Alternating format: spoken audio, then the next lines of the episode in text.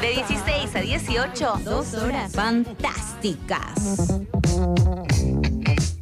El último día del año, eh, una noticia que pasó un tanto desapercibida, que ahora está teniendo eh, o empezando a tener más repercusiones por el malestar que ha generado, es la de la decisión del gobierno de descabezar eh, al ejército y empoderar a la Fuerza Aérea. ¿Cómo hizo esto? Bueno, a través de eh, el pase a retiro de 20 generales del ejército. Para que se dé una idea de la dimensión que tiene esto, la eh, anterior o el anterior descabezamiento de mayor magnitud que este fue el de Raúl Alfonsín en 1983 cuando limpió a 35 generales. En esa oportunidad, sabrán ustedes, porque estaban directamente vinculados con la última dictadura cívico-militar. Digo este ejemplo para que entendamos la dimensión de lo que acaba de suceder, que pasó un tanto desapercibido, repito, pero que ahora cobra cada vez mayor eh, relevancia por lo que implica esto. Néstor Kirchner había eh, sacado 17 generales, también eran bastantes, y esa purga la había hecho porque él quería que fuera Bendini,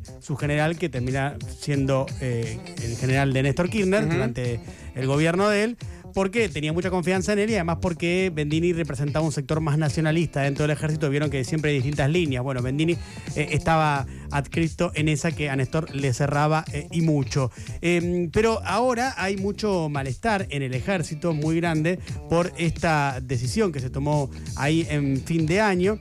Eh, y eh, desde el Ministerio de Defensa igual intentan bajarle el precio a esta decisión, eh, entre otras cosas diciendo que es lo que correspondía por cuestiones de las promociones de los generales, cuestiones técnicas que tienen que ver con cómo se van eh, modificando y cambiando los generales. Por otro lado también afirmando que eh, no fueron 22 como se publicó originalmente, sino que son eh, 20 porque dos de ellos habían ya pedido anteriormente ellos el pase a retiro.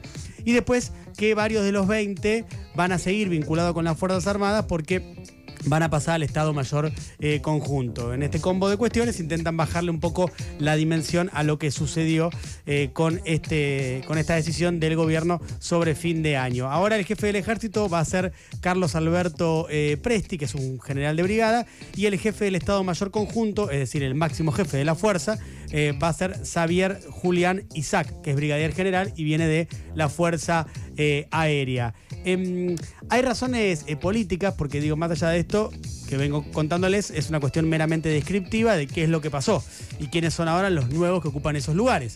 Pero hay razones políticas en esta decisión, eh, por más de que el gobierno intente bajarle el precio a la decisión, y tienen que ver con que el gobierno confía más en la Fuerza Aérea que en el ejército, mucho más, digamos.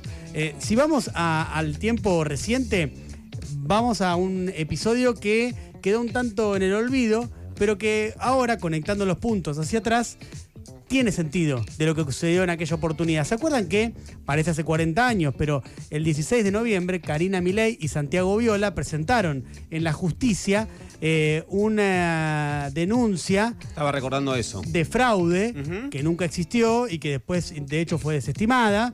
Eh, y es- varios pedidos. y en esa denuncia, y ahora todo empieza a cobrar más sentido, pedían correr a la gendarmería y que el control electoral del comicio esté a cargo de la Fuerza Aérea y de la Marina, que en esa denuncia hablaban de fuerzas honorables. Honorables. Decían, son fuerzas honorables, tanto la Fuerza Aérea como la Marina. Sí, correr al ejército. No estaba el ejército Claro. ahí, no estaba mencionado ni como fuerza honorable ni tampoco eh, en el pedido del control, porque recordemos que en realidad la seguridad del comicio estaba y está siempre en manos del Comando Nacional Electoral que tiene en la cabeza el ejército. Claro.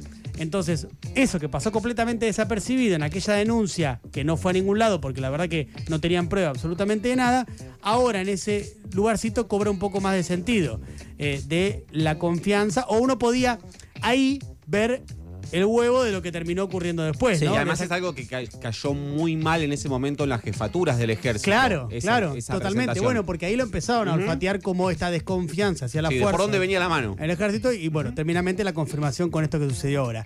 Y ahora también, eh, y acá eh, eh, es interesante meterse a fondo en la cuestión política, aparecen dos personajes centrales en la decisión que no es únicamente del ministro de Defensa, Luis Petri, sino que aparecen el jefe de gabinete, Nicolás Pose, y el secretario de Estrategia Nacional, que depende directamente de Nicolás Pose y es Jorge Jesús Antelo.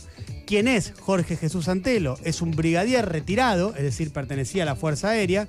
eh, en 2013, durante el gobierno de Cristina Fernández de Kirchner, es actualmente entonces el secretario de Estrategia Nacional y fue también funcionario durante el gobierno de Mauricio Macri cuando ya estaba retirado.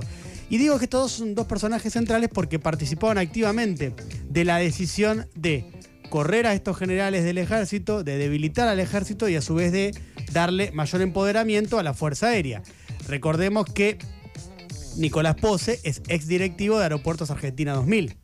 Y Aeropuertos Argentina 2000 tiene un vínculo estrecho también con la Fuerza Aérea por unas cuestiones de operatividad con las que trabaja Claro. de manera permanente. Vínculo Es decir, necesario. Sí, un vínculo necesario y lógico eh, que tiene esta empresa con la Fuerza Aérea. Pero presten atención a eso. Entonces, Nicolás Pose y Antelo participando activamente de esta decisión y eh, llevando al empoderamiento también de la Fuerza Aérea. Y la contracara de esto es el debilitamiento del ejército. Y la pregunta es, bueno, ¿por qué? Más allá de que uno ve que había una confianza en esto que contábamos de Karina Milei, en esa denuncia, en la Fuerza Aérea y en la Marina y no en el ejército. Bueno, la verdad que no queda claro de dónde viene la, desconfianza. Uno puede eh, tener algunos disparadores para pensar eh, el tema. Uno es que de las fuerzas eh, armadas, el ejército es quien tal vez tenía un poco mayor de sintonía con el gobierno anterior. Eh, también es cierto que este descabezamiento busca un, generalato, digamos, sin poder propio y sin mucho prestigio. La pregunta ahí que cabe es, bueno, ¿para qué? Para disminuir tal vez el vuelo político del ejército. Bueno, puede ser, porque el ejército es una fuerza que, sobre todo en la pandemia, estableció mucho vínculo político, porque el ejército actuó activamente Claro. en la pandemia y, y trabajó codo a codo en territorio, con intendentes, con gobernadores y demás, y eh, hizo que muchos generales tuvieran vínculo directo con muchos miembros eh, de fuerzas políticas, básicamente. Eh, y después otra pregunta que bien cabe hacérsela, y habrá que ver qué es lo que pasa en el futuro, es el tema de los bienes del ejército. ¿Qué va a pasar con los bienes del ejército? Tal vez es mucho más desprenderse de un montón de bienes que tiene el ejército, entre ellos empresas y también campos. No es menor que el ejército tiene muchas tierras, tiene muchos campos, eh, y siguiendo la línea del gobierno, uno entendería que hay ahí un objetivo que habrá que corroborarlo con el tiempo, a ver si sucede o no, pero que eso pareciera mucho más fácil de hacer con un ejército más debilitado, con un generalato no tan fuerte que con el actual que estaba en la conducción. Así que algunas cuestiones para pensar, una noticia que pasó bastante desapercibida, ¿no? porque fue sobre fin de año y eh, uno entendía que iba más por cuestiones técnicas lógicas de recambios, pero que tiene un trasfondo político que va por estos lados más o menos que les acabo de comentar.